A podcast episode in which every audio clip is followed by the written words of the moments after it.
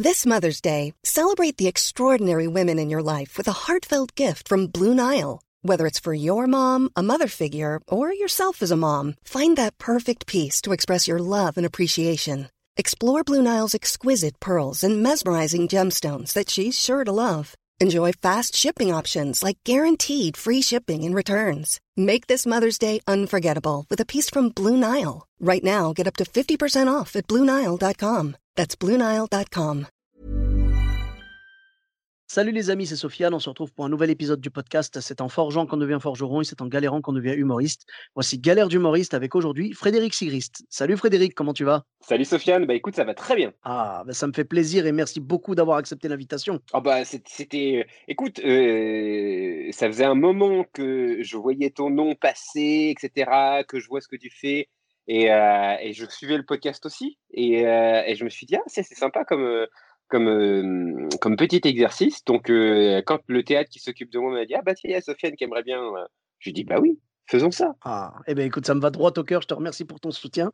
Et, et donc, j'imagine que quand je t'ai proposé ça, quand tu as su qu'on allait enregistrer, je pense qu'il a dû y avoir au moins une anecdote qui a popé tout de suite dans ton esprit. J'aimerais pouvoir te dire euh, qu'il n'y en a eu qu'une seule, parce que ça voudrait dire que j'ai eu qu'une seule galère en tant qu'humoriste, mais mine de rien, ça fait quand même un certain temps euh, que je fais ce métier, et il y en a eu plusieurs qui ont... Ouais, Je pense qu'on en a tous plusieurs à partir du moment où on monte sur scène, on s'expose aux galères. Et toi, en plus, avec le nombre d'années euh, euh, que tu as, le, nombre d'e- la grande expérience de scène que tu as, je suis sûr que tu en as plein. Mais j'ai l'impression que toujours les humoristes, quand on leur demande une anecdote, il y en a toujours une, tu sais, qui sort du lot un peu. Bah, en fait, et pour moi, il y en a, y en a vraiment deux, euh, deux particulièrement qui se distinguent. La première, c'était, euh, euh, j'ai joué au, théâtre Thalia, c'est un théâtre qui n'existe plus dans le 13e arrondissement, qui était une sorte de projet un peu fou monté par un, mec qui s'appelait Bertrand d'Estrignéville, qui avait décidé d'ouvrir un, théâtre, mais euh, loin des métros, loin de tout, dans le 13e arrondissement. Il y avait deux salles et une grande et une petite. Et dans la petite, il avait mis des, des one-man shows, et, et notamment un de mes spectacles qui s'appelait à l'époque Frédéric Sigrist refait l'actu. Je jouais trois fois par semaine, Mhm. et forcément, pas de médiatisation. euh, tu, tu joues ton spectacle dans une forêt d'humoristes. euh, C'est parce que déjà à l'époque, là, je te parle d'une période qui remonte à, à 15 ans environ. hein. Ah oui, d'accord. Euh, ah ouais, ouais, il y avait déjà, il y avait déjà beaucoup de monde, beaucoup de monde à Paris parce que bah, dès que tu fais ce métier, tu montes, a priori, tu, tu vas sur Paris. Euh, et, et, et donc moi je jouais et il y avait des soirs où il y avait vraiment, vraiment, vraiment pas grand monde. Un soir, euh, il y a Josette qui était l'épouse de, de Bertrand d'Estrignéville qui me dit, écoute Frédéric, ce soir, tu as deux personnes. Et, euh, euh, et moi, euh, hyper optimiste, euh, vraiment samouraï dans l'âme, je dis, écoute, deux, je joue. Ils ont fait le déplacement, je joue. Je commence le spectacle et vraiment, euh, énorme moment de solitude. Parce que c'était un jeune couple, euh, Oui. de, je sais pas s'ils étaient lycéens, étudiants, enfin bref. Et moi, qui étais déjà plus âgé qu'eux, qui euh, part sur l'autoroute du, du, du bide Oui. et Oui. qui euh, prend sur moi de les faire rire tous les deux. Et je le fais, tu vois, 5 minutes, 10 minutes, 15 minutes. Et vraiment, vraiment, vraiment, c'était dur. Et, et dans ces moments-là, j'imagine que dans les, les podcasts que tu as déjà dû enregistrer, souvent les, les, les gens font part de, de ce moment où tu te sépares de toi-même, en fait. Tu, te- Oui. tu sors de ton corps et, et, et, et tu te parles en même temps en disant, mais pourquoi tu t'infliges ça, en fait? Oui. Et qu'est-ce que je fais là? Oui, c'est la question qu'on se pose pourquoi tu tous. fais ça en fait? Personne ne t'a forcé. Tu te rends compte quand même que là, tout ça, c'est ta faute tout seul. hein. Euh, euh, tu pourrais, il y a mille endroits où, euh, même, chez, même si tu te faisais là en ce moment détartrer ou euh, poser une couronne, ça serait plus agréable que ce que tu es en train de vivre. Euh, donc moi, ce que je te propose, c'est je, je laisse le corps ici et mon âme, elle va ailleurs. Et au bout d'un moment, je sais pas, un éclair de lucidité, c'était la première fois de ma vie que ça, m- ça, ça m'arrivait. Je les regarde, je m'arrête et je dis, vous savez quoi? On va s'arrêter quand même. Parce que euh, j'ai l'impression que c'est presque plus gênant pour vous que pour moi. Et là, je les Ah. vois tout mignons, ce couple, dans la salle, et qui ils me font oui. Je fais voilà, écoutez, vous êtes, vous êtes, vous êtes, euh, vous êtes tous les deux plein d'espoir. euh, donc allez-y, passez une bonne soirée. euh, voilà, on va vous rembourser la, la place et et puis, puis voilà. Donc ils étaient un peu, un peu soulagés parce que tu sentais qu'ils étaient très polis, tu vois. C'était même pas le public méchant qui, qui, qui, va critiquer ou, ou, ce genre de choses, qui, qui, va dire ouf, ou qui, non vraiment. mais voilà, c'était un grand moment de solitude. Ils étaient que deux et ça se sentait très fort. Et puis en plus, moi j'étais mmh. beaucoup plus jeune aussi, donc je pense que j'avais pas, j'avais peut-être pas les automatismes. le plan sec n'était pas déclenché, tu vois. Et et donc, ils sont partis. Euh, et vraiment, euh, moi, je suis rentré chez moi, si tu veux. Euh, je pense qu'il pleuvait même pas, mais dans ma tête, il pleuvait. sur, sur, mon âme, sur mon âme, c'était c'était Calais en, novembre, octobre-novembre, ciel gris. Enfin, c'était une horreur. Je rentre chez moi, je, je, parle même pas à ma copine, je me mets en position fétale sur le lit. Enfin, vraiment, le, genre, le, ce, que tu, ce que tu viens de vivre est horrible. Du coup, j'espère que tu n'es pas programmé à Calais prochainement? Non, mais en même temps, même eux, ils savent quand même. Hein. Euh, le, mec de Calais qui me dirait Non, mais pourquoi vous dites ça C'est très joli? Je dis T'es sérieux là? Il va me dire Non, je déconne. En fait. Non, mais. c'est, non, quand même. Euh, non, j'y suis déjà allé. Euh, ça, euh, je suis sûr qu'on peut beaucoup faire de très bons spectacles là-bas. Tout le, tous les Hauts-de-France et tout, le public est génial là-bas, comme le public belge, pareil. Et moi, je, je l'aime de tout mon cœur. Tu vois, tout le public de Lille, mmh. Arras, les environs. Calais, j'ai pas encore eu l'occasion d'y aller, mais franchement, je suis sûr que les gens sont géniaux, comme à Lille, comme, comme en Belgique et tout, généreux et réactifs. Tu sais, moi, je suis, je suis lorrain, donc en fait, je m'y connais en, en, région avec une pluviométrie accentuée. Donc, euh, euh, donc non, non, euh, les, en, général, les, le, public est top, mais il faut dire ce qui est. Des fois, il fait, il fait assez souvent un temps. Ah oui. Bah, quelque part, on préfère en fait que les gens soient chaleureux alors que le temps est dégueulasse, tu vois, plutôt qu'il y ait un soleil magnifique et que les gens soient froids comme pas possible, quoi. Ah bah c'est sûr. Ce qui, au, au, passage, m'est déjà arrivé du côté de Saint-Tropez et tout ça, où euh, tu sens que mon type, euh, mon type d'humour et, mes convictions euh, politiques sont pas forcément raccord avec la région. Ouais, c'est sûr que c'est pas, pas connu pour leur amour pour la gauche, hein, c'est sûr. Non, non, non, non, non, non, non, non, non. Et quand tu t'y connais pas en géographie française, tu, au bout d'un moment, tu te fais une cartographie de, des convictions politiques des gens, tu dis ah tiens là, là c'est pas trop. Non. Ils, rigolent beaucoup plus quand je me fous des bobos, des bobos parisiens que quand tout d'un coup je vais commencer à parler des fachos. bizarre ça, c'est le hasard. Euh, c'est bizarre, c'est très bizarre. Et, toujours est-il que donc le temps passe. Euh, moi, je commence à. Tu sais, la résilience, c'est fabuleux. C'est tu, tu, tu, oublies tout, tu guéris de tout. Et puis, euh, je vais au cinéma avec, avec ma compagne. Euh, mais des mois plus tard. Hein. Mmh et pendant le film, enfin avant que le film démarre, je vois deux personnes, un couple, euh, trois rangs plus, plus bas dans la salle, qui n'arrêtent pas de se retourner pour me regarder. et, euh, et, ma compagne le remarque, elle dit Regarde, il y, a des gens, j'ai l'impression qu'ils t'ont reconnu. Et moi, évidemment, bouffi d'orgueil comme je l'étais, je me dis Bah évidemment, tu sais, maintenant quand même, je joue beaucoup voilà, euh, j'ai fait quelques radios. Euh, euh, sincèrement, c'est normal que les gens commencent à me reconnaître. Tout ça, c'est voulu, ma chérie. Tu sais, il va falloir s'habituer. bientôt, il y aura peut-être même des gens qui n'auront même pas le respect de l'intimité qu'on pourra avoir tous les deux. Je ne m'appartiendrai plus. Les gens vont me demander des autographes. Tu vois, moi, dans ma tête, j'étais, parti. Hein. J'étais vraiment parti trop très loin. Et je les vois qui se retournent plusieurs fois comme ça. Et, tu sais, je souris, tu sais, comme, comme la star qui a, qui casse ses lunettes de soleil, qui fait mine d'être de, de, discret, mais qui sait très bien qu'on l'a repéré. Et moi, moi, je suis vraiment, mais je, euh, le pan, le pan dans ma tête, je suis un pan. Je fais ma roue dans mon jardin. D'accord. Ça va, les, les, les, flashs des appareils photo te gênaient pas trop? Ah ben non, mais moi là, j'étais, euh, euh, j'étais prêt à me lever en plein milieu du film. Je dis, oui, écoutez, je sais ce que vous pensez, je sais que ça vous empêche de, de vous concentrer sur le film, mais faites comme si je n'étais pas là, vraiment.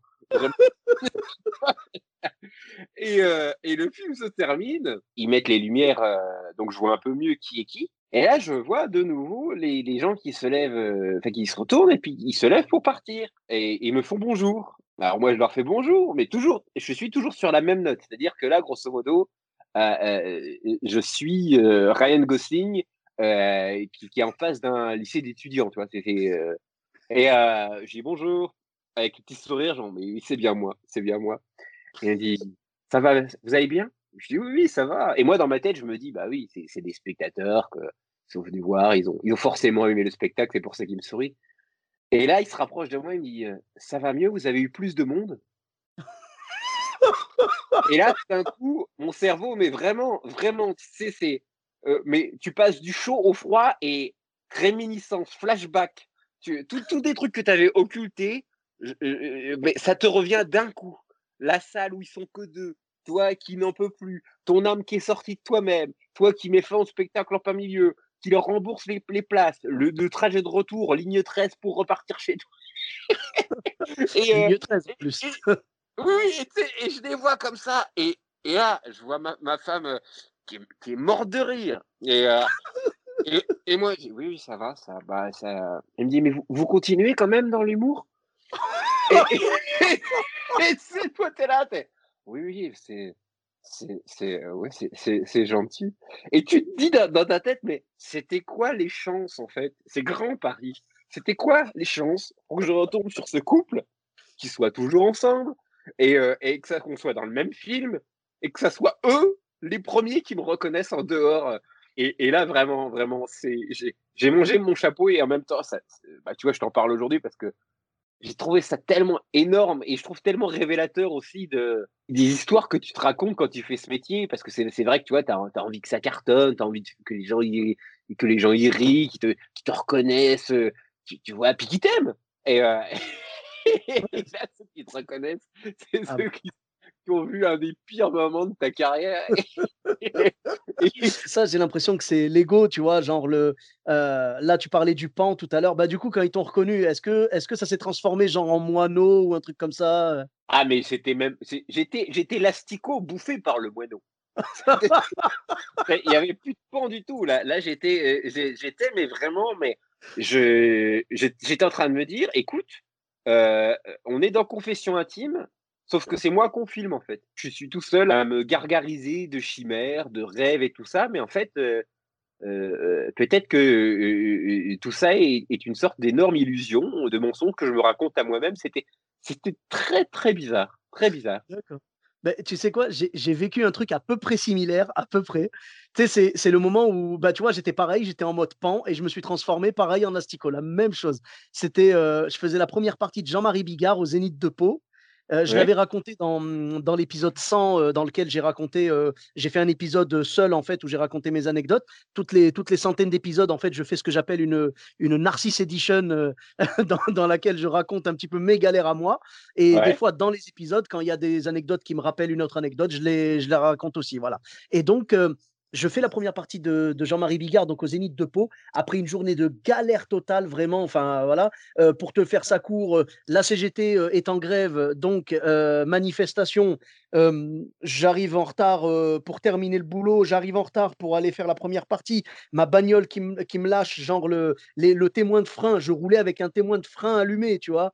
Et, et la voiture qui bip, bip, bip, bip. Et en fait, c'était juste, si tu veux, j'ai l'impression que le problème venait du frein de stationnement, pas vraiment du frein, pas des plaquettes, quoi, tu vois? Donc, je, je, pouvais rouler, mais c'était relou vraiment. Enfin bref, j'arrive là-bas, je me fais pourrir, je me fais pourrir parce que je suis arrivé en retard. Jean-Marie Bigard qui m'engueule et tout.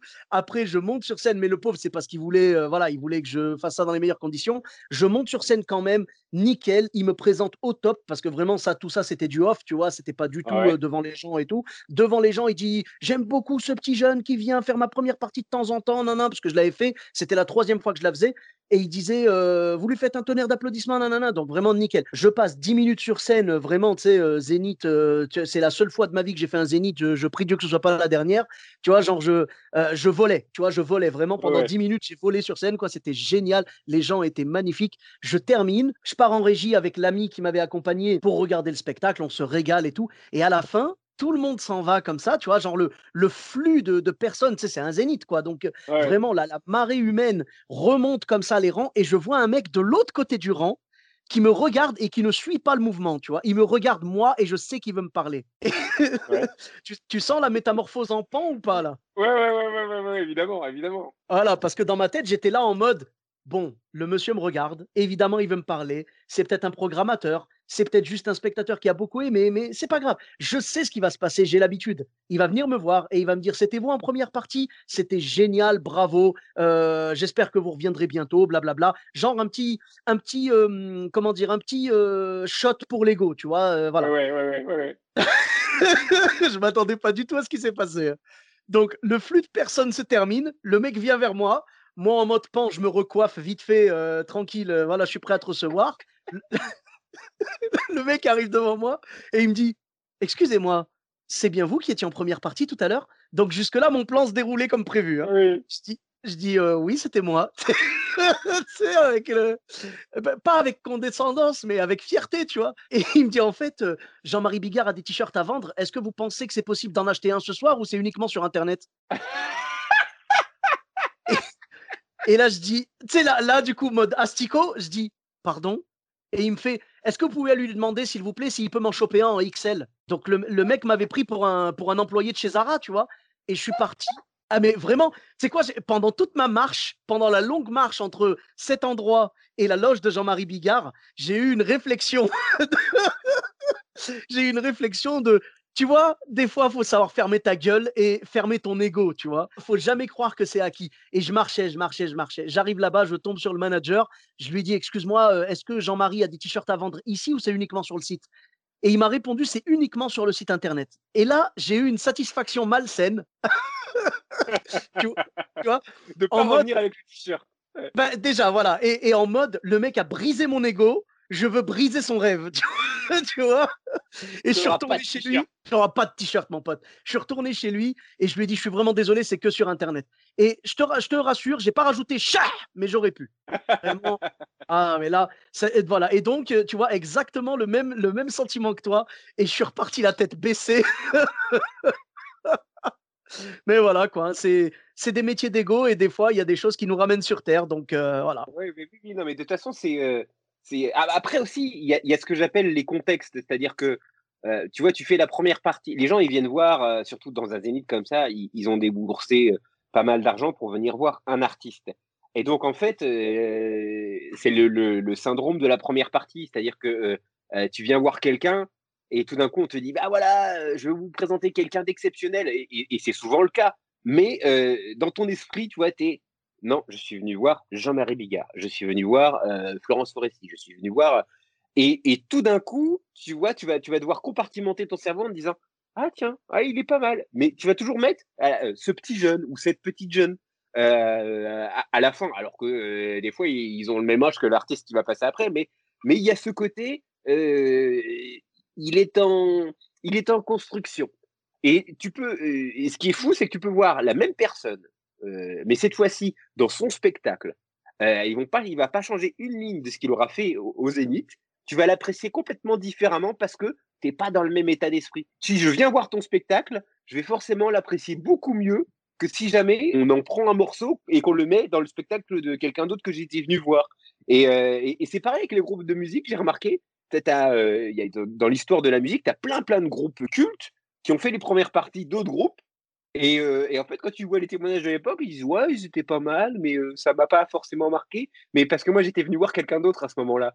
Et il y a aussi la manière dont on te vend, en fait, l'enrobage qui entoure l'humoriste et, la manière dont, dont il est reçu. Par exemple, si jamais tu dis dans les, les tremplins d'humour, dans les festivals, tenez, là, on va vous présenter trois, trois humoristes euh, tout jeune, tout frais, euh, et, qu'en plus le, public sait qu'à la fin il doit voter, et eh ben il va regarder ton sketch, mais de manière complètement différente de d'une soirée où par exemple euh, on, te, présenterait comme une comme un, artiste à part entière, mais sans la sanction d'un vote du public. Parce que tout d'un coup, le, public ne, va pas s'arroger le droit d'avoir un pouvoir sur ta carrière. Et, ça change, mais complètement le, rapport aux choses. Quand j'ai travaillé avec le festival Top Humour, c'est ce que je leur disais. Je leur disais, essayez d'éviter au possible, d'éviter tout ce qui est notes, jugement et tout ça, parce qu'en fait, ça met le spectateur immédiatement dans un état d'esprit critique et qui va gêner le, la bonne réception de ce que l'artiste a proposé. Et ça change tout parce que tout d'un coup, tu demandes aux spectateurs de se transformer en public, en jury de la Nouvelle Star ou de The Voice. Et, en fait, c'est jamais bon signe. Il faut pas trop faire ça, en fait. Bah, c'est vrai que ça biaise un petit peu la, la perception du public et tout. C'est un petit peu comme on ne demande qu'à en rire. J'ai l'impression qu'à partir de ce moment-là, les gens ont beaucoup plus eu le réflexe de juger les autres et de se permettre de donner des conseils et tout, alors qu'avant, ce n'était pas le cas. Et tu te retrouves avec des, gens comme Gauthier Fourcade ou même Jean-Loup de Tapia que j'ai vu se faire descendre par les spectateurs et par le, jury de On ne demande qu'en rire, alors que c'est des mecs qui, qui, ont le talent d'avoir un univers et d'avoir véritablement quelque chose de, d'hyper, d'hyper drôle sur une heure. Et là, résumé à trois minutes euh, dans un lieu qui n'est pas un théâtre, avec cette, cette, euh, cet amphithéâtre avec Jean Benguigui, Catherine Barma et tout ça, bah, tu, te dis, euh, non, en fait, là, vous lui avez tendu un traquenard, c'est-à-dire que vous n'êtes pas habilité à juger ce qu'il va faire sur ces trois minutes. Trois minutes, c'est rien. C'est rien pour lui. Et c'est ça qui est compliqué dans l'humour. Il faut voir les spectacles en entier. Il faut, il faut voir ce que ce qu'un humoriste a à proposer dans sa totalité, parce que tu peux pas résumer. Euh, il y a des trucs, des fois, tu les trouves pas drôles au bout de trois minutes. Et en fait, euh, tu vas, tu vas, quand tu rentres dans l'univers, au bout de 5, 6, 10 minutes, tu, te dis, ah, finalement, il y a quelque chose, il y a un truc qui me fait rire, c'est décalé. Et, euh, mmh Mais le décalage en trois minutes, c'est compliqué. Ouais, c'est sûr. Bah, si on regarde le spectacle d'Anna Gatsby, celui qui l'a révélé, le spectacle Nanette, tu l'as vu? Oui, tout à fait. Bah oui. Et ben, tu vois, Nanette, si tu regardes que les 3-4 premières minutes, bah, tu vas te dire, ouais, c'est un stand-up comme les autres, il y a rien, ça casse pas des briques et tout. Et si tu vas jusqu'au bout du truc, là, tu vois le propos qu'elle a, elle change complètement, elle switch complètement en plein milieu du spectacle, et tu hallucines, et c'est chargé de sens et, et, de messages et tout. Et vraiment, c'est, je pense que c'est sur la deuxième partie du spectacle que toutes les, toutes les lumières se sont faites sur son, sur son travail. Parce que la première partie, ça ne la différenciait pas du tout d'un humoriste lambda. Quoi. Mais, c'est pour ça qu'il faut vraiment rentrer dans, l'univers des, humoristes et que euh, la forme courte aujourd'hui et même, la forme euh, chronique, c'est quelque chose des fois de, contre-productif par rapport euh, à ce que tu peux créer comme, humour. Et c'est, un peu un des gros problèmes de l'époque dans le secteur de l'humour. Aujourd'hui, euh, euh, on est dans une société de, consommation, tout doit aller très vite. Tu vois, on l'a vu, euh, le, succès de la série Bref venait du fait que c'était très très rythmé et très très court. Mm. de plus en plus de, de choses nous demandent d'être plus rapide, plus concis, tout ça. Et c'est vrai que l'art sur scène, vraiment le spectacle vivant, ne se joue pas là-dessus, quoi. Et c'est dommage. Après, il y a des gens qui arrivent à faire les deux. Il y en a qui vont être bons uniquement sur scène et il y en a qui vont être bons uniquement sur des formats très courts. Mais voilà, il y a, y a de tout et je pense qu'il faut aller là où on se sent le mieux. en essayant de rester le, plus proche de soi. Quoi. Mais c'est vrai que c'est vraiment pas facile de, tout concilier parce que quelqu'un qu'on va voir sur trois minutes, c'est déjà, moi je trouve que le format court, c'est vraiment le plus difficile parce que trois minutes, ça donne vraiment très très peu de temps pour vraiment accrocher les gens et les faire adhérer à notre univers. Quoi. On n'a pas le temps de présenter tout un panel. C'est un truc de malade. quoi. C'est trois minutes quand tu à la limite quand tu fais euh, quand tu fais du stand-up pur ça va tu peux euh, tu, commences à maîtriser le format mais euh, mais il y a tellement d'autres choses qui rentrent en ligne de compte enfin ouais moi je sais que c'est un peu ma kryptonite tu vois le, quand je dois faire un truc super court déjà je suis toujours trop long. Alors alors, alors, quand quand je dois faire court c'est j'ai l'impression d'être poursuivi par un énorme réveil, tu sais, avec l'horloge, avec l'aiguille qui est sur le point de m'écraser à chaque phrase.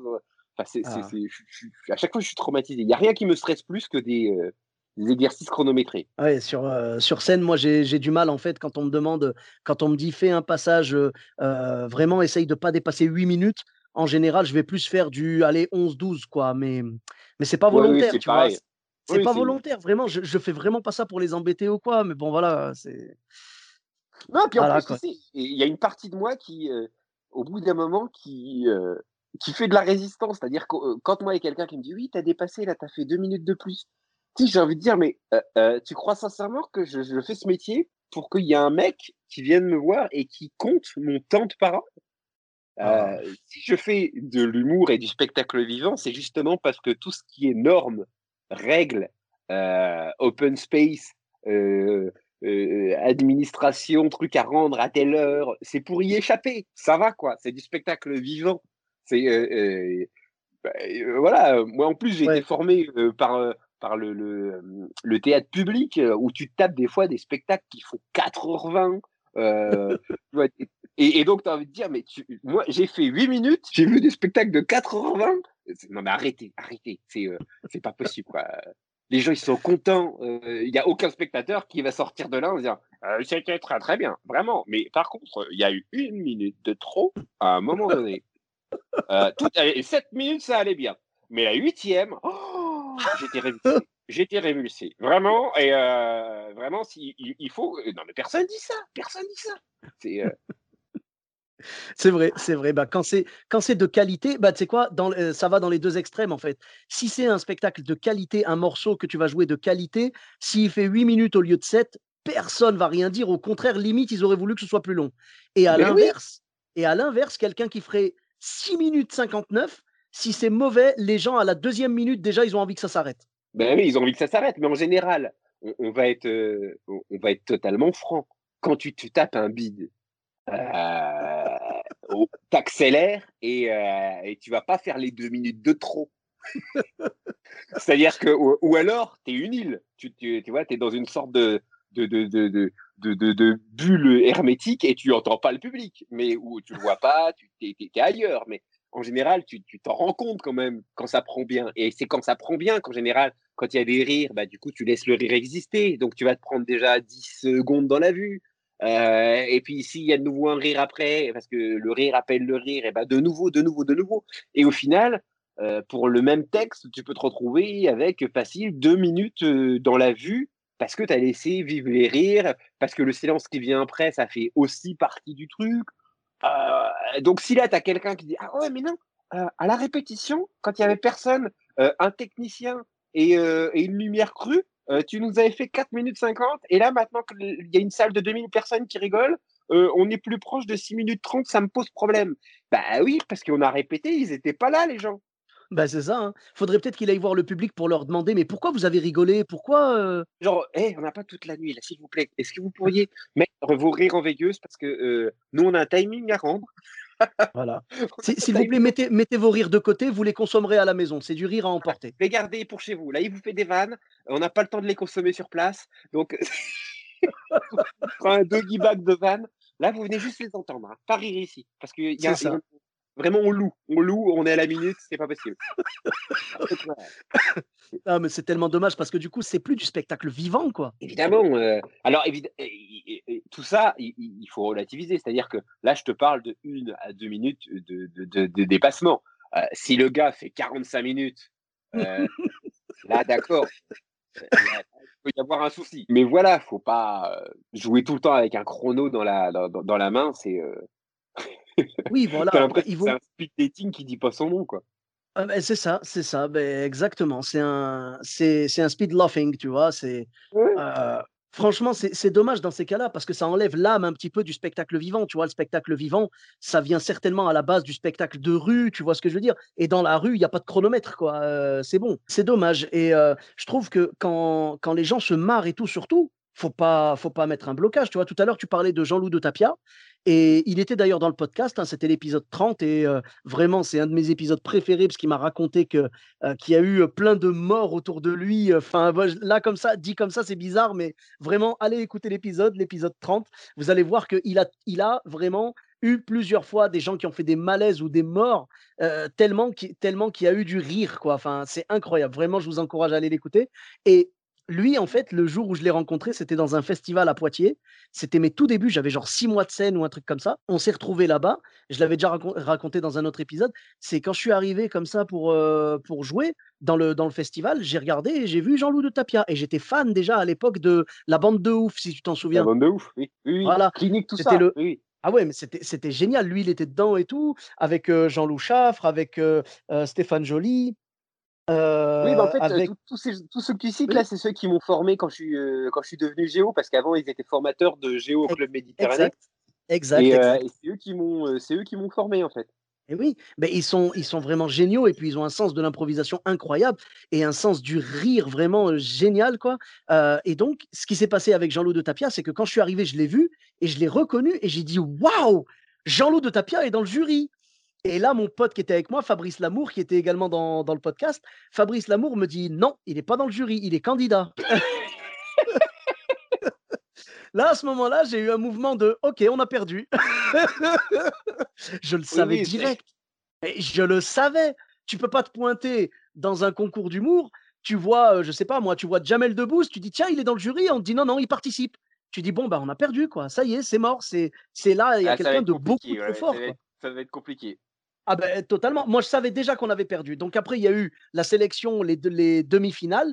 Heu, enfin là, c'était les demi-finales en fait, heu, il y avait genre une soirée et puis après, un rendez-vous, quelques semaines plus tard pour, pour faire la finale quoi. Là, bien sûr, sans surprise, Jean-Loup a été a été, a été donc, sélectionné. J'avais fait partie aussi des sélectionnés, donc j'étais très content, mais je savais que je gagnerais pas. C'est mort, personne pouvait gagner. C'était pour Jean-Loup. Il faisait son personnage de Jean-Jacques. Bah, oui, oui, oui, oui, oui, oui. Non, Jean mais ouais, là Jean-Jacques là Jean-Jacques, tu meurs de rire. Je l'ai vu en spectacle. J'ai fait sa première partie à la Luna Negra à Bayonne et j'ai pleuré de rire. Vraiment, il était trop fort, quoi. C'était trop marrant. Et donc là, pour en revenir au timing, à la finale, je crois qu'on avait genre un quart d'heure chacun, 10 minutes ou un quart d'heure chacun. Ryan Reynolds here from Mint Mobile. With the price of just about everything going up during inflation, we thought we'd bring our prices down. So to help us, we brought in a reverse auctioneer, which is apparently a thing. Mint Mobile unlimited premium wireless. Ready to get 30, 30, bit to get 30, bit to get 20, 20, 20, bit to get 20, 20, bit to get 15, 15, 15, 15 just 15 bucks a month. So, Give it a try at mintmobile.com slash switch. $45 upfront for three months plus taxes and fees. Promo for new customers for limited time. Unlimited more than 40 gigabytes per month. Slows. Full terms at mintmobile.com. Et lui, il a fait, je crois, il a dû faire un truc comme 25 minutes ou un truc comme ça. Mais il avait tellement embarqué le public qu'on ne pouvait pas lui en vouloir. Et il est Ah venu vers tu nous à la fin. Il a fait les gars, je suis vraiment désolé, je sais que j'ai dépassé et tout. Et on lui a dit mais, mais non, mais laisse tomber, tu les as régalés, tu nous as régalés. Nous, on n'était plus, on plus ses concurrents, on était des spectateurs. hein. Et donc là, c'était du vrai spectacle vivant. Bon, il avait dépassé le temps, mais franchement, c'était bien. Alors qu'il y a des concours où des fois, bon, là en l'occurrence, c'était un petit peu spécial. euh, c'était tellement bien, tu pouvais pas lui en vouloir. Mais il y a des concours où des fois, j'ai vu des mecs qui ont dépassé genre de, on va dire, une minute le timing qu'on avait donné et ils ont été disqualifiés. C'est quand même incroyable. Ouais, c'est fou ça. Ouais, mais tu Ah. vois, ça, c'est, ça, c'est, là, c'est le moment où en fait, je me dis, c'est un festival qui, qui, euh, qui pratique euh, l'antithèse de, de, de ce que, de ce qui est censé être l'humour. C'est-à-dire que t'imagines, enfin, L'humour, c'est le lâcher prise. bah oui, c'est, tu peux pas. Enfin, justement, c'est censé être un moment un peu libérateur. euh, euh, tu vois, là, euh, on vient de se taper trois confinements, euh, et on, on est écrasé par une pandémie, etc. J'espère que les gens qui vont aller dans les salles, ils ont envie, ils ont envie de se marrer, ils ont envie de, de- de- un petit peu de, de- de rire de ce qui s'est passé. euh, ils n'ont pas envie que tu, les- tu les emmerdes avec des règles, avec des trucs euh, euh, hyper coercitifs. Enfin, Mhm. mais, mais le gros, pro- le gros problème, c'est que c'est un tel, c'est devenu un tel business, un tel business qu'aujourd'hui, tu as aussi pas mal de vendeurs de savon qui prospectent sur l'humour. euh, mais c'est c'est même quelque chose que j'ai vu. C'est même, même les, les humoristes eux-mêmes, euh, en, en 10-15 ans, euh, je trouve qu'ils ont beaucoup changé. C'est-à-dire que moi, je me souviens quand je suis arrivé sur Paris, euh, tu entendais humoriste, tu sentais que le côté euh, cancre à l'école, euh, mec qui va faire la tournée des bars, euh, qui va Mhm. avoir le catering, euh, s'il y a des bouteilles de vin, euh, bon bah tu sais que les mecs ils vont se retourner la tête. Il y avait, ils arrivaient mal rasés, hein. ils avaient une pauvre veste qu'ils mettaient pour euh, genre là je fais sérieux, j'ai mon personnage de de, de, de scène, mais mais les mecs ils étaient complètement destroy en fait. Euh, Il y avait un peu ce côté euh, euh, professeur Choron, affreux, sale et méchant. Et c'est vrai que depuis, depuis On ne demande qu'à en rire et tout ça, depuis qu'il y a eu un rajeunissement, le Jamel Comedy Club et tout ça, je, vois des, je vois des humoristes, mais ils sont lookés. Après le spectacle, vite, vite, ils vont pas parler avec, avec d'autres camarades humoristes ou même avec le public, ils vont vite rentrer chez eux. Euh, voilà, pas, pas, pas le moindre verre d'alcool. il y a quelque chose de très, très, de très maîtrisé, de très sage. Et, mmh et, tu te dis, waouh, ça, ça a changé, quoi. Moi, j'ai, moi, j'ai vu des, des, humoristes, ils avaient les yeux fluo tellement ils étaient alcoolisés en sortie de festival, tu vois. C'est, c'est, et tu te retrouves le lendemain matin, il est 8 heures, t'as pas dormi de la nuit, tu dois prendre le train à 8h25, euh, tu sais plus vraiment comment tu t'appelles, mais il y a une nouvelle génération qui est, beaucoup plus sage, je trouve. Et, en même temps, des fois, je suis même admiratif parce que je me dis, ils sont, ils sont pro de chez pro, quoi. Ils sont Saturne noir de. C'est les mormons de l'humour, quoi. D'accord, oui, c'est vrai qu'il y a une certaine discipline.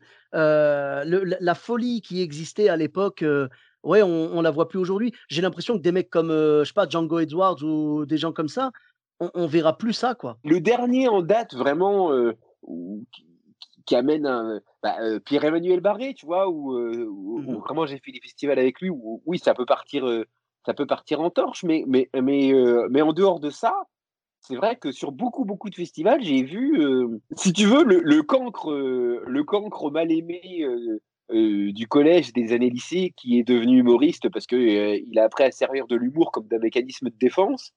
Mmh de, manière très pragmatique, au bout d'un moment, il a vu des, des, jeunes humoristes qui étaient forcément déjà populaires au collège et au lycée. Et donc, j'avais envie de dire Ah non, non, ça, ici, c'est chez nous.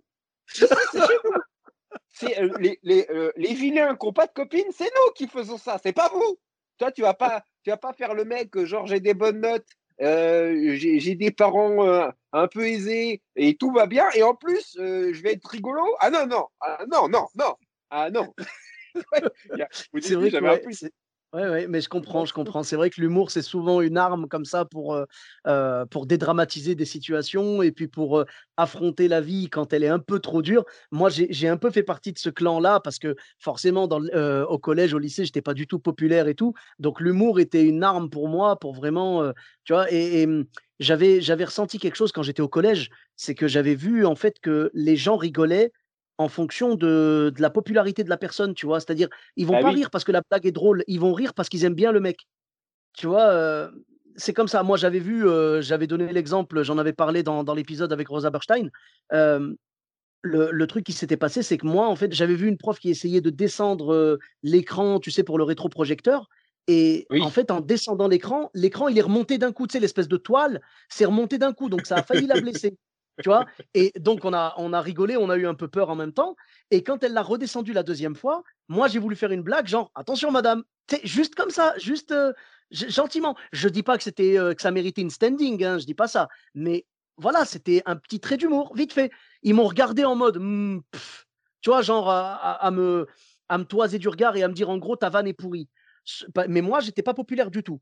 Quelques temps plus tard, j'ai vu le, le beau gosse de la classe et tout qui, a voulu allumer les lumières, tu sais, c'était des néons, donc ça mettait un peu de temps à s'allumer. Et du coup, il appuie sur le bouton, il voit que ça s'allume pas, et après, il, il appuie plusieurs fois, il fait Oh, allume-toi, oh Et là, la, salle écroulée de rire. Tu bah vois? Non, mais ça, c'est le, ouais, c'est le, ça joue, hein, ça joue vachement. Ah ben, là, ce jour-là, je me rappelle, ça m'a vraiment, ça m'a brûlé à l'intérieur. J'ai senti, euh, tu vois, limite, j'ai senti mon âme sortir de mon corps euh, comme, comme quand on est sur scène et que ça vide. Et je te jure, j'étais là en mode, mais mais regarde-les, cette bande d'hypocrites là. Tu as fait une blague tout aussi euh, euh, bonne ou mauvaise euh, selon où on se place que la sienne. Par contre, toi, ils t'ont toisé du regard, ils t'ont jugé. Lui, ils ont éclaté de rire, ils ont validé ses propos.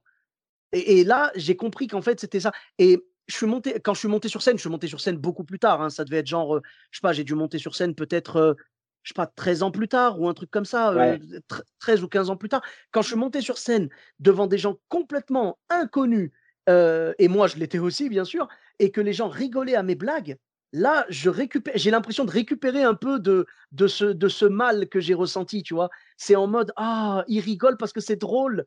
Tu sais, je sais qu'il rigole pas parce que je suis populaire, je sais qu'il rigole parce qu'il trouve ça drôle. Et le public de toute façon, quand il trouve pas ça drôle, il te fera pas de cadeau, tu vois. J'ai l'impression que quand je monte sur scène comme ça, c'est comme si je me réconciliais avec cette période de mon enfance.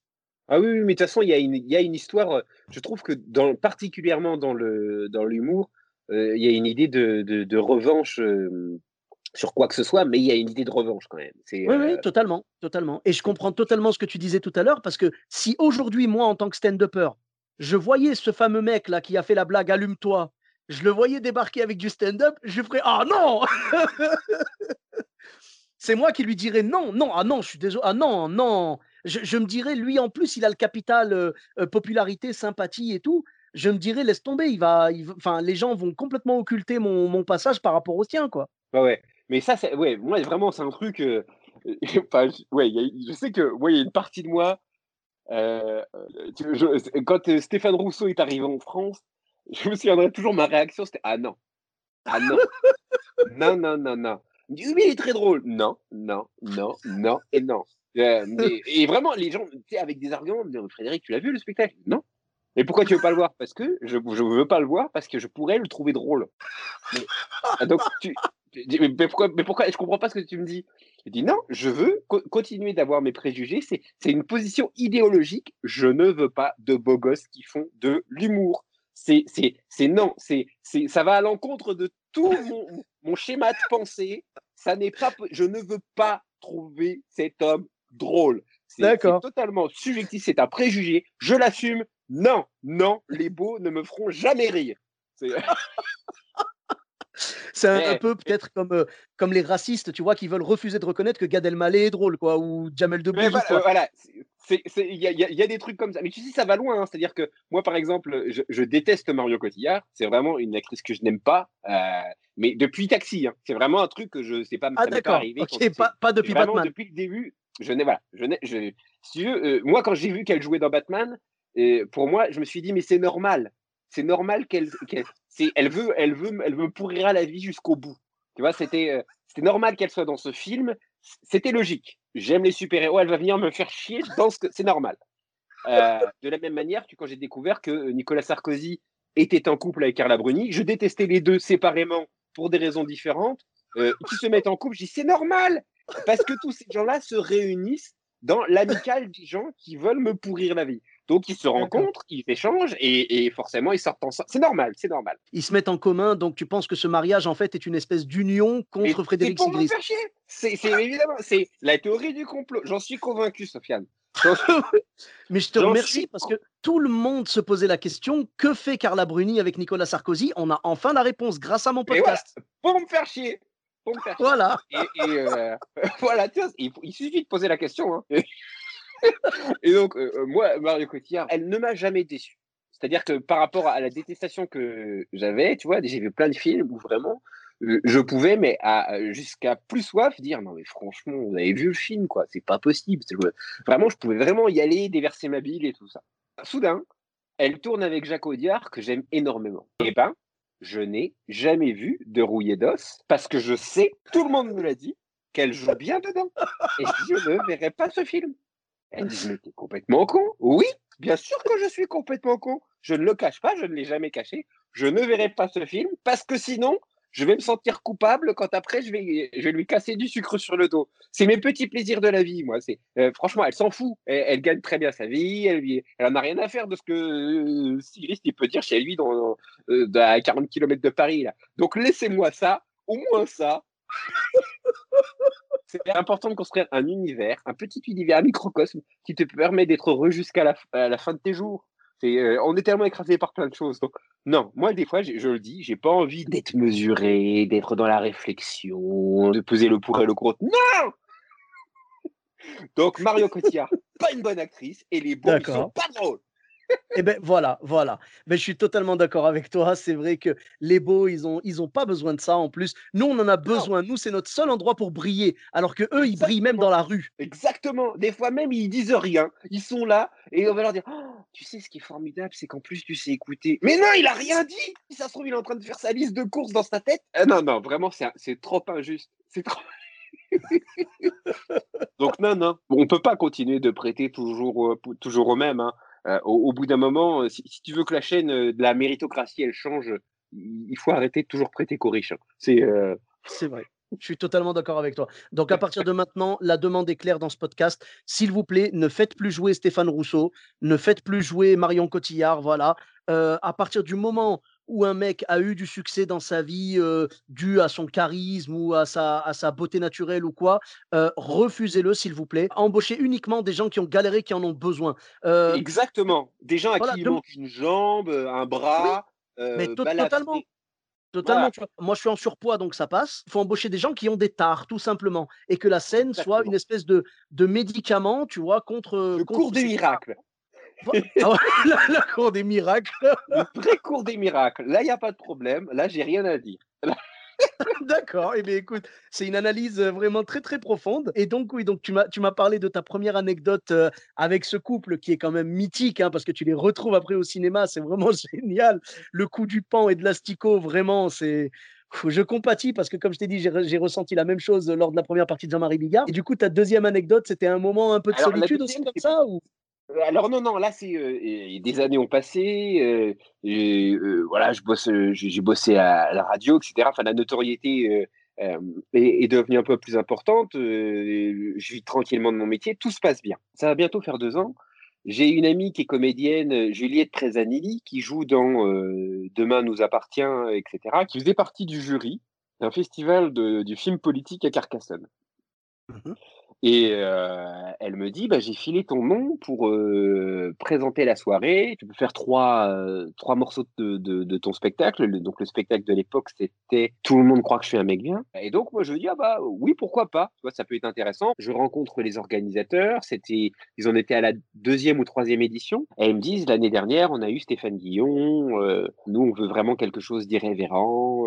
c'est pour ça qu'on fait mmh appel à toi bref, euh, donc moi j'ai eu pas de problème. Je me dis c'est le festival du film politique, on était en pleine affaire euh, Polanski, et ça précédait un tout petit peu les Césars euh, présentés par Florence Foresti. Six mois avant ou quatre mois avant, un truc comme ça. C'était à l'époque des grandes grèves. Il y avait des, bah, le, mouvement des cheminots avec la SNCF qui circulait plus, etc. Donc déjà pour aller jusqu'à Carcassonne, ça avait été un petit peu coton. Mais je me retrouve dans la cité médiévale de Carcassonne je vois la chambre d'hôtel, un truc magnifique, mais vraiment, c'était magique. Dans le jury, on me dit, il y a Sergi Lopez, euh, euh, François-Xavier de Maison, Emma Decaune, Régis Varnier et Vincent Pérez. On fait les répétitions, les balances, etc. Et euh, on me dit, voilà, on va remettre plusieurs prix. Donc, le,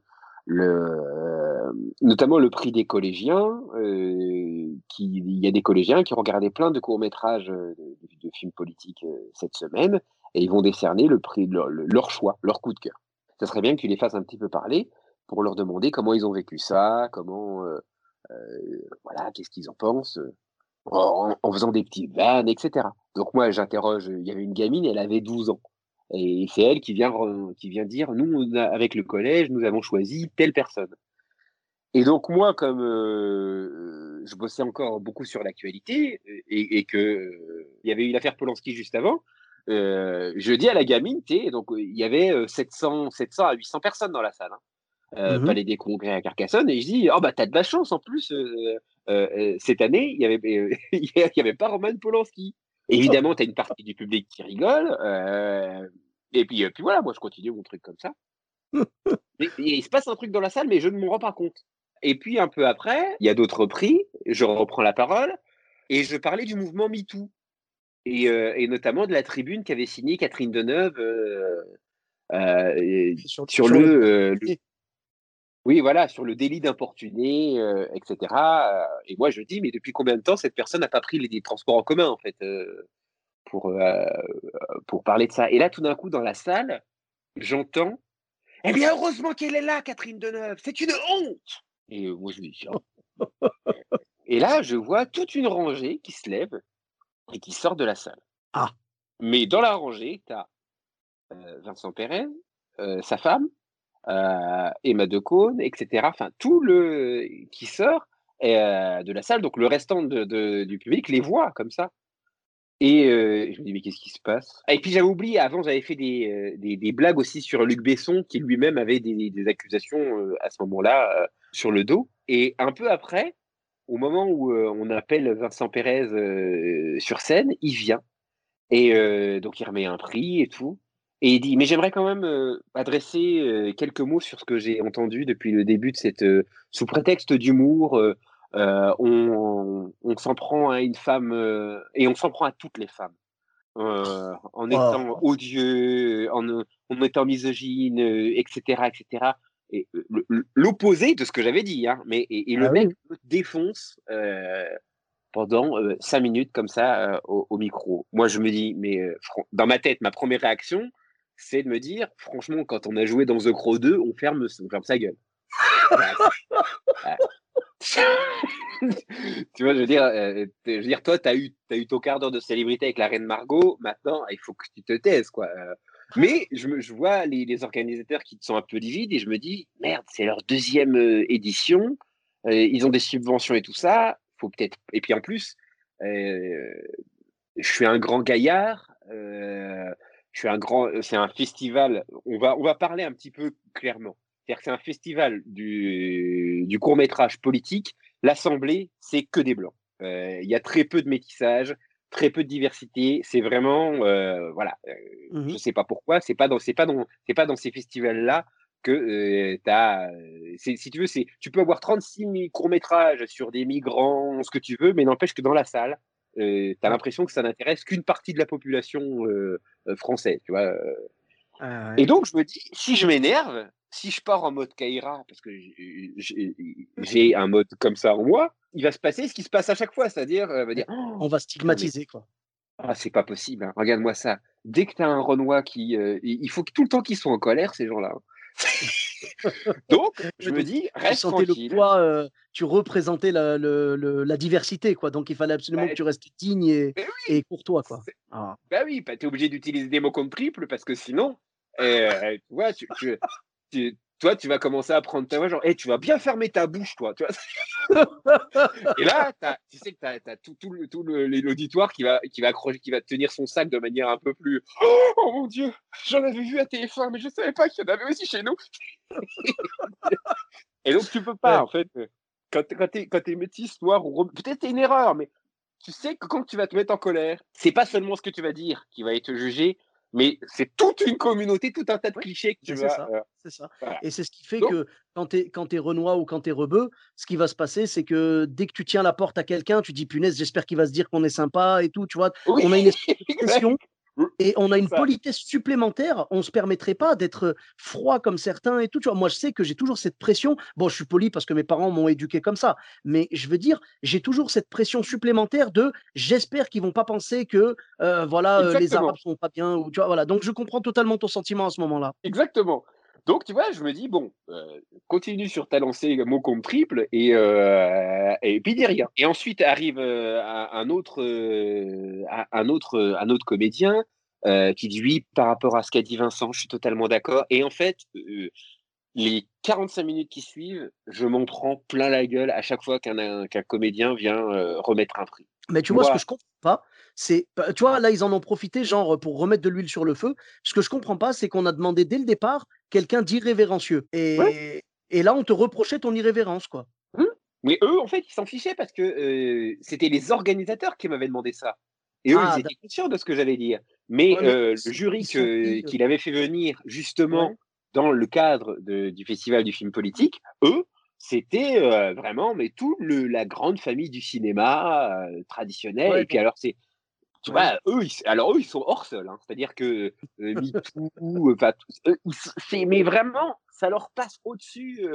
Et donc, le festival se termine. Moi, je suis en loge. J'ai ouvert une bouteille de vin. Je reviens pas en salle. Hein. C'est-à-dire que je me dis, je, je, me dis, je vais rentrer chez moi. Là, j'ai envie de rentrer chez moi. Je veux, je veux plus, je veux plus, je veux plus exister en fait. Je veux rentrer chez moi. Je veux retrouver ma femme et mes enfants. Et, et je reste 45 minutes comme ça à picoler mon, mon pinard dans ma loge. Au bout d'un moment, j'attends que le, maximum de gens soient sortis. je sors et là, je vois, il restait du public. oh, monsieur, on vous cherchait partout. Et les gens viennent me voir. oh, vraiment, mais on est outré de ce qui s'est passé.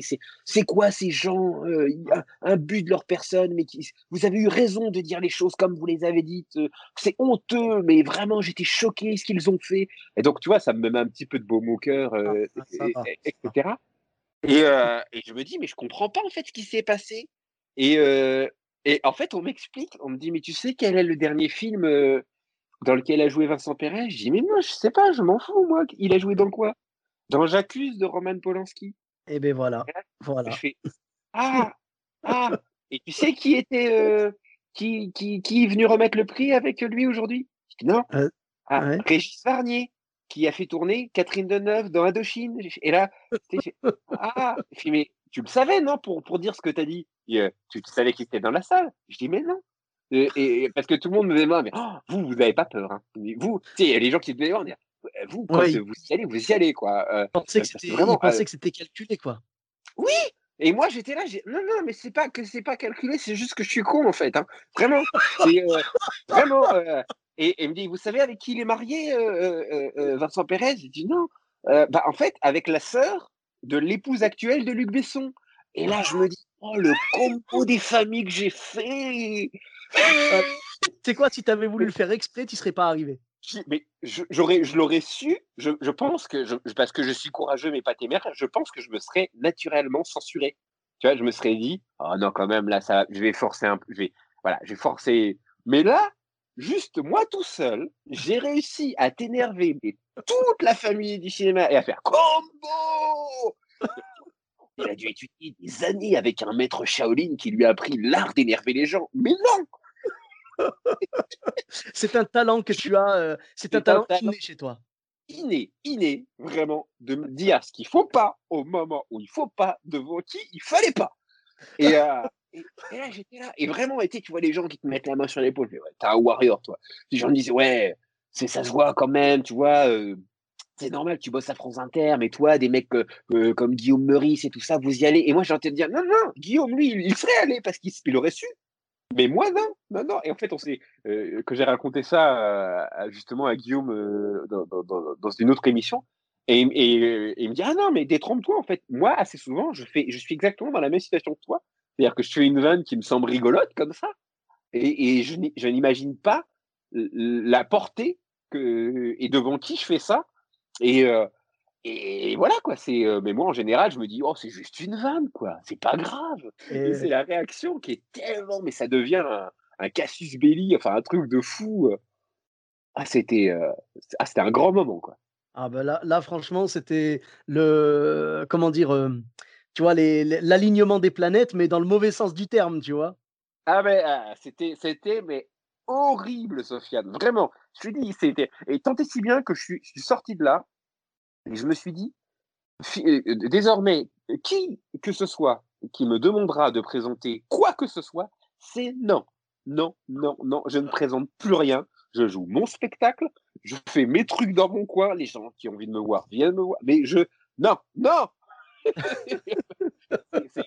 Ah là là là là. vos prix à la con là et tout ça, mais, euh, mais non, moi je. Et, et donc vraiment, là, là, ça, a été, ça a été très particulier.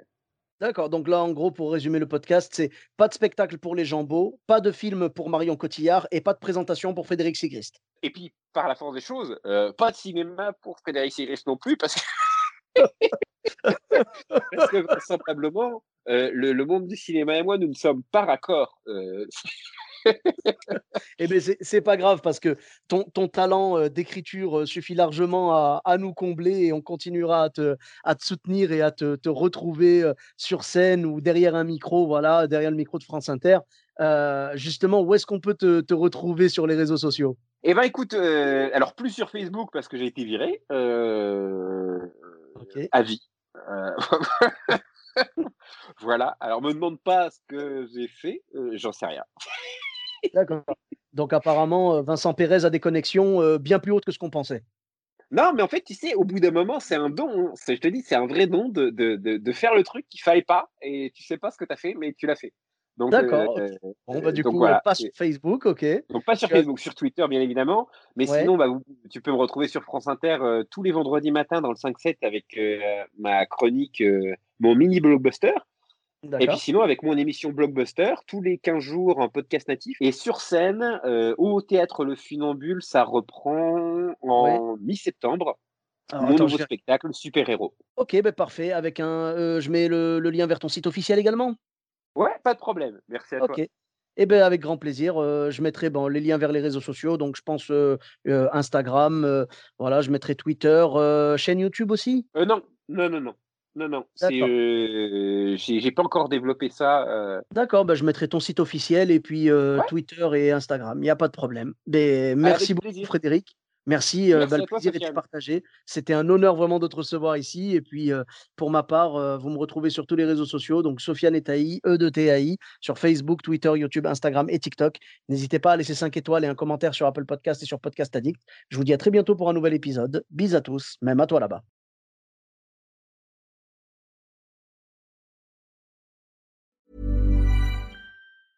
Hey, it's Danny Pellegrino from Everything Iconic. Ready to upgrade your style game without blowing your budget? Check out Quince. They've got all the good stuff shirts and polos, activewear, and fine leather goods, all at 50 to 80% less than other high end brands. And the best part? They're all about safe, ethical, and responsible manufacturing. Get that luxury vibe without the luxury price tag. Hit up quince.com slash upgrade for free shipping and 365 day returns on your next order. That's quince.com slash upgrade.